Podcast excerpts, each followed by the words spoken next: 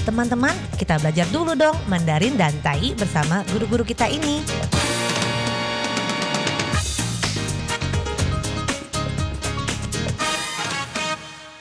Apa kabar? Tajahau, saya Maria Sukamto. Tajahau, saya Ronald. Dageho, apa kabar? Selamat berjumpa bersama kami berdua dalam kelas belajar bahasa Mandarin, Tai, dan juga bahasa Indonesia bagi teman-teman Anda yang ingin belajar bahasa Indonesia. 在这里呢，您也可以跟着学习印尼语，听着我把印尼语句子念出来之后呢，自己模仿一下。Dan kalau Anda adalah pelajar bahasa Mandarin maupun Tai, maka Anda simak lalu coba mengucapkannya, meniru ucapan dari guru Ronald dalam bahasa Mandarin maupun Tai-nya.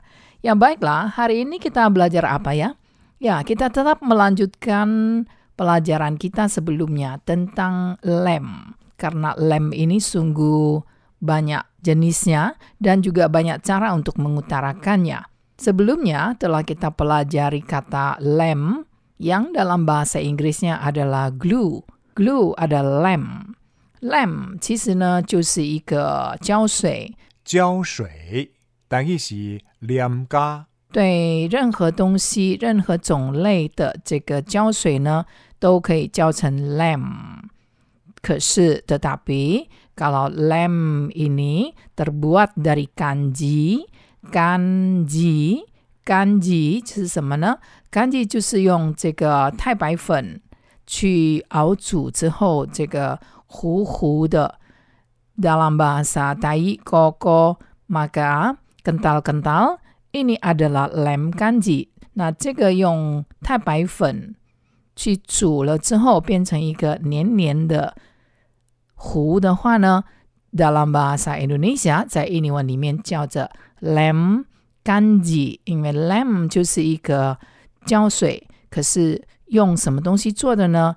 放在后面 lem kanji。lem kanji, lem kanji. Masih ingat? Coba kita latihan kembali. Ya, betul. Lem kanji adalah 浆糊，浆糊，但意是果啊，果啊。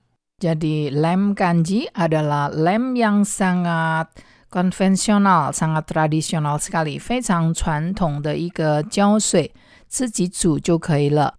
Masak sendiri sudah tersedia dengan begitu cepat, murah meriah, 非常的便宜，murah meriah。Lem kanji 就是浆糊。Di toko-toko ada banyak macam lem. 胶水有很多种， Ada banyak macam lem. Jiao shui you hen duo zhong. Coba Anda simak tata bahasa yang baru saja kita ucapkan.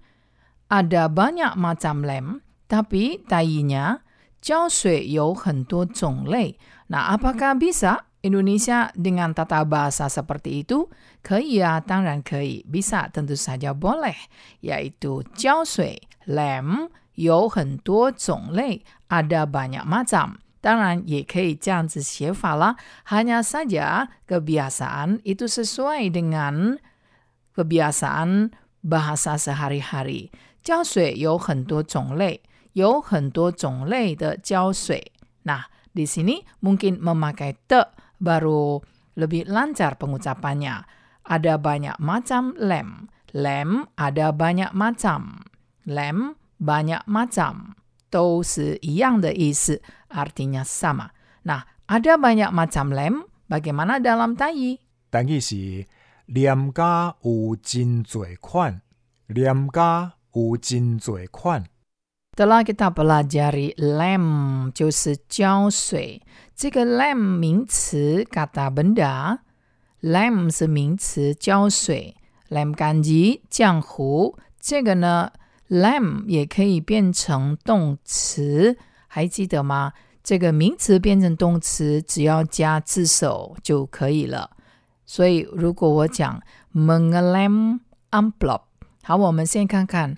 Marikitalia dulu u m p l o p 还记得吗？之前我们学过啊，红包啊，红包袋啊，amplop merah。所以红包或者一个信封，这个我们叫做 amplop。envelope 其实来自于英文这个 envelope envelope，envelope 就是信封。maka 这个动词 kata kerja mengelem amplop，mengelem amplop 粘信封，粘信封。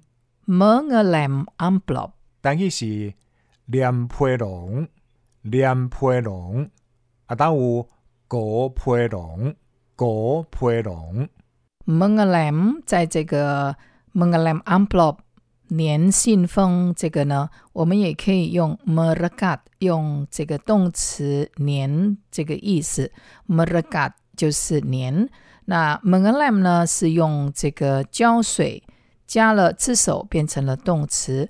那我直接用一个粘这个动词呢，就用 rekat，rekat r e k a t rekat。那动词如果是主动动词呢，加了么之首么 regard，regard unblock，也可以说成 meng lam unblock。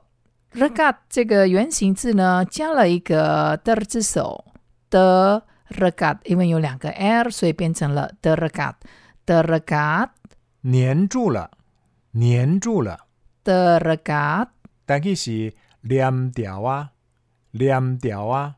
Dalam bahasa Mandarin, nienchule walaupun tidak ada kata terekat, tidak ada awalan ter yang memberikan kesan tanpa disengaja, tapi juga mengesankan tidak sengaja, nienchule terekat. Nah, kalau bagaimana kita mengatakan tidak usah dilem, tidak usah direkat, tidak usah dilem, dilem 就是 mengelem 的这个被动动词，mengelem 是主动动词，dilem 就是被动。tidak usah dilem，我们如果听到这一句 tidak usah dilem 是什么意思呢？tidak usah dilem，不用粘起来，不用粘起来。 tidak usah dilem。但伊是 唔免粘起来，唔免粘起来。 Lalu satu kalimat lagi, dilem dengan apa? 这个是什么意思呢？dilem dengan apa？好，我们学过这个 apa 是问句什么？dilem dengan apa？我们大约可以猜得到了。dilem dengan apa？用什么粘？用什么粘？ dilem dengan apa？但伊是用什么粘？用什么粘？啊，当有用什么果？用什么果？ Dilem dengan apa? Dilem dengan kanji. 用江湖年就可以了。Dilem dengan kanji saja. saja 在这里呢可以用可以了的意思。Dilem dengan apa? Dilem dengan kanji saja. 用什么年？用江湖年就可以了。Dilem dengan lem kanji. 用浆糊粘，用浆糊粘。 Dilem dengan lem kanji. 但伊是用果啊粘，用果啊粘。 Di dalam bahasa Indonesia，在印尼文里面呢，听起来怎么出现两个 lem？但是第一个 lem，dilem 在这里是一个动词，kata kerja，dilem 这等于是 direkat，dilem 就是 direkat dengan apa？用什么年呢？dengan lem kanji，用这个浆糊，因为浆糊就是 lem kanji。dilem dengan lem kanji，也可以讲成 direkat dengan lem kanji。如果不想出现两个 lem 在这个句子里面，那 semoga telah Anda simak baik-baik. Kita jumpa lagi di lain kesempatan. 好，我们下次见喽，三百军吧。